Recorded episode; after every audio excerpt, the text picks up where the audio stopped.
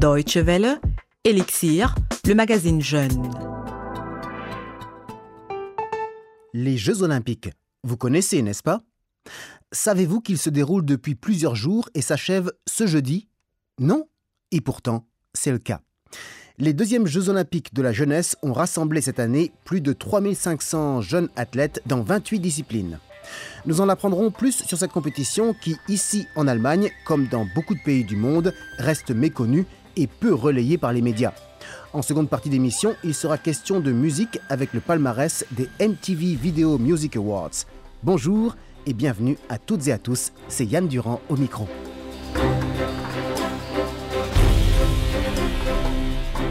Voici la musique officielle des Jeux olympiques de la jeunesse 2014 à Nanking, en Chine.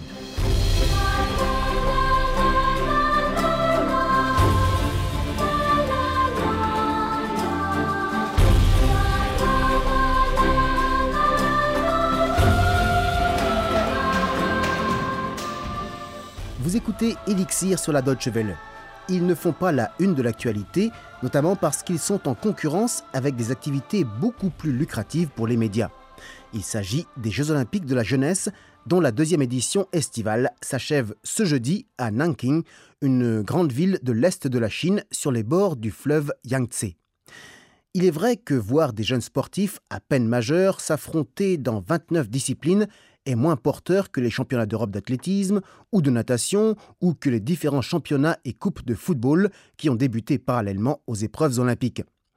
Est-ce bien nécessaire d'organiser donc un événement d'une telle envergure alors que l'offre en compétition sportive à travers le monde est déjà si importante que l'on parle parfois de saturation de la part du public?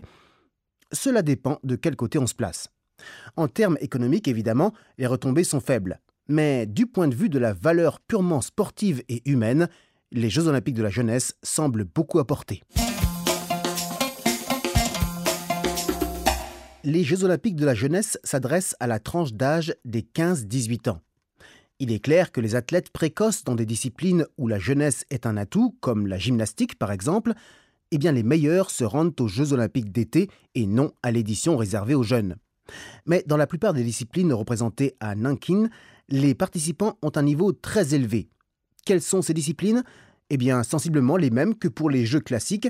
Elles sont, comme à Rio en 2016, au nombre de 28, mais déclinées en beaucoup moins d'épreuves. 222 à Nankin contre 306 à Rio. Par exemple, à Rio, dans deux ans, sous la rubrique volleyball, il y aura l'épreuve en salle et celle qui se jouera sur le sable, le beach volley. Eh bien, à Nankin, il n'y a eu que du beach volley. Certaines disciplines sont également adaptées au public plus jeune. Ainsi, le basketball au JO des jeunes se joue à 3 contre 3 et sur un seul panier, comme dans la rue en somme. Il s'agit des Jeux olympiques de la jeunesse après ceux d'été de Singapour en 2010 et ceux d'hiver qui ont eu lieu à Innsbruck en Autriche en 2012.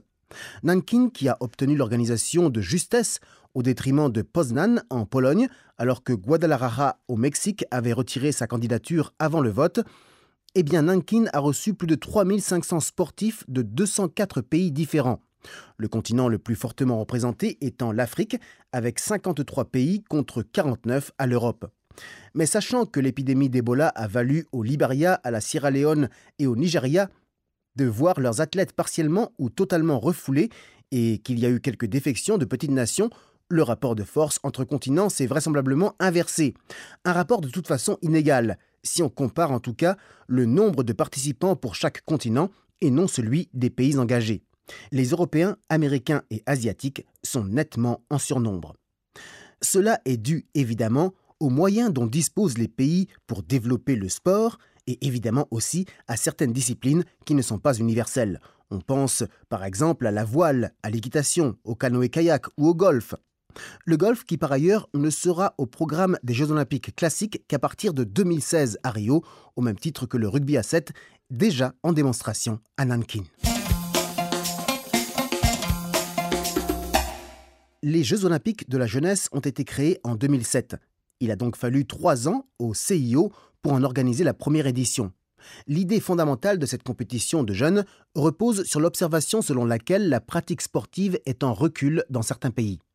Le Comité international olympique s'est donc fixé comme objectif de promouvoir le sport chez les jeunes par le biais de ces JO. Deux aspects contribuent sûrement à atteindre cet objectif. Premièrement, les sports qui prétendent intégrer le programme olympique comme le wushu, un art martial chinois, l'escalade sportive, le roller ou patin en ligne et le skateboard qui ont été en démonstration à Nankin dans le cadre d'un programme intitulé Le Labo des sports. Ces démonstrations ont allié des ateliers de découverte pour le public et des exhibitions données par quelques-uns des meilleurs spécialistes de cette discipline, toutes les quatre susceptibles d'ailleurs d'attirer un public juvénile. En outre, dans 15 disciplines olympiques, des épreuves proposent l'affrontement d'équipes mixtes composées d'athlètes masculins et féminins de diverses nationalités et même de continents différents. Une particularité que ne propose aucune autre compétition internationale de haut niveau et qui ne peut que favoriser le dialogue interculturel entre les genres. Les Jeux de Pékin ont été dominés au tableau des médailles par la Chine, le pays organisateur, et la Russie. À la veille des dernières finales, l'Allemagne comptabilisait en milieu de classement une médaille d'or, 7 d'argent et 13 de bronze pour occuper le 27e rang, juste derrière l'Égypte avec deux médailles d'or et trois de bronze, le premier pays africain devant l'Éthiopie et le Kenya. Souhaitons donc longue vie aux Jeux olympiques de la jeunesse, dont la prochaine édition se tiendra en 2018 à Buenos Aires, en Argentine. It was a full moon in the middle of June, in the summer of 59. Et pour clore ce chapitre sport, on écoute les Cool and the Gang. Le morceau s'appelle tout simplement Sport. Well, now they call me sport, cause I pushed the bar short and loved all the women to death. I partied hard, packed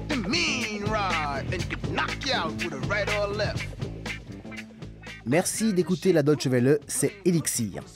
Tout autre sujet à présent puisqu'il s'agit de musique et plus particulièrement de musique en images. J'entends par là les vidéos. Les MTV Video Music Awards, autrement dit les prix récompensant les meilleures vidéos de l'année, selon la chaîne de télévision spécialisée MTV, ont été décernés ce week-end aux États-Unis. Et la palme est revenue à une jeune femme de 21 ans, Miley Cyrus, avec ce titre Wrecking Ball, en français Boulet de démolition.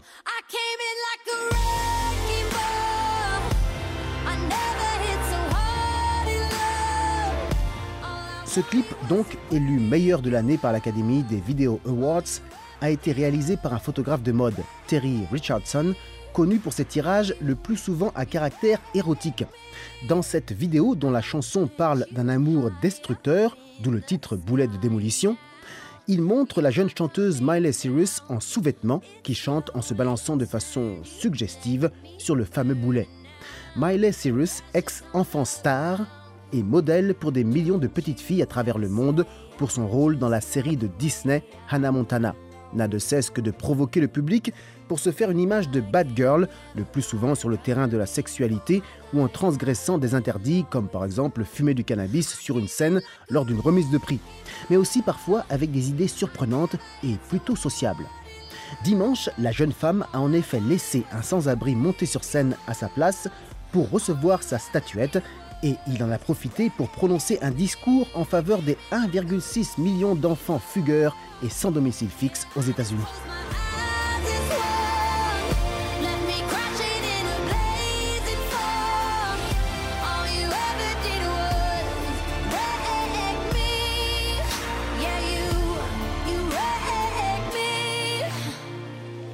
Beyoncé, si elle n'a pas remporté le trophée le plus convoité, a tout de même été l'artiste la plus primée lors de cette soirée avec quatre récompenses, dont deux pour Pretty Hurts, meilleur clip avec un message social et meilleure photographie.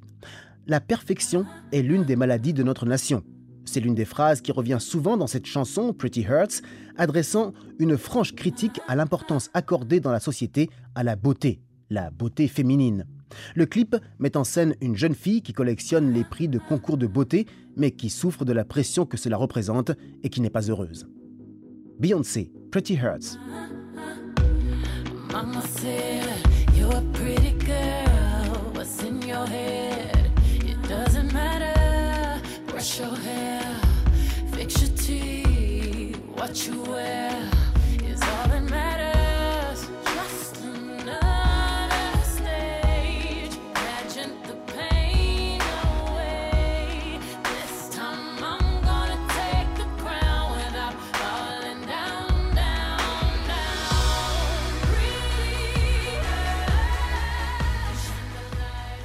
Tandis que Dark Horse de Katy Perry, en duo avec le rappeur Juicy J, a été sacré meilleure vidéo pour une artiste féminine, eh bien c'est le chanteur Ed Sheeran, âgé de 23 ans, qui s'est imposé dans la catégorie masculine avec Sing, en duo avec Pharrell Williams, l'auteur, vous le savez, du tube planétaire Happy. D'ailleurs, Happy est sorti bredouille de la soirée, justement battu par ce duo qu'il a chanté avec Ed Sheeran.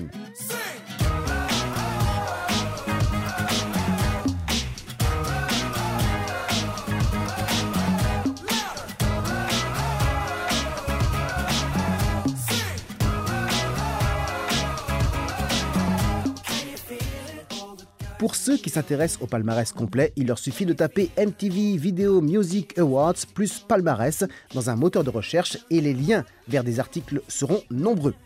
Voilà, c'est la fin de ce numéro d'Elixir dont le podcast est disponible comme d'habitude sur dw.de slash français.